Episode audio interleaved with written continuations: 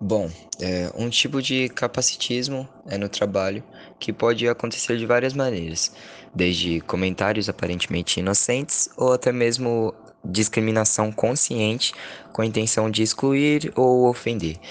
E isso ocorre principalmente porque muita gente não entende ou simplesmente não aceita que pessoas com deficiência podem atuar profissionalmente como qualquer outra pessoa.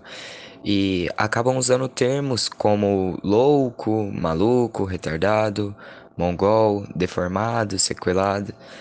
E isso acaba causando um certo desconforto, um incômodo para as pessoas.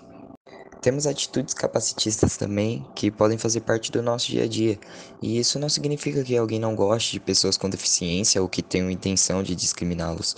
Talvez isso aconteça pelo fato de nunca chamarem a nossa atenção para isso e usar exemplos como cego de raiva, desculpa de aleijado é muleta, que são termos até que normais no nosso dia a dia e a gente deve tomar cuidado com isso.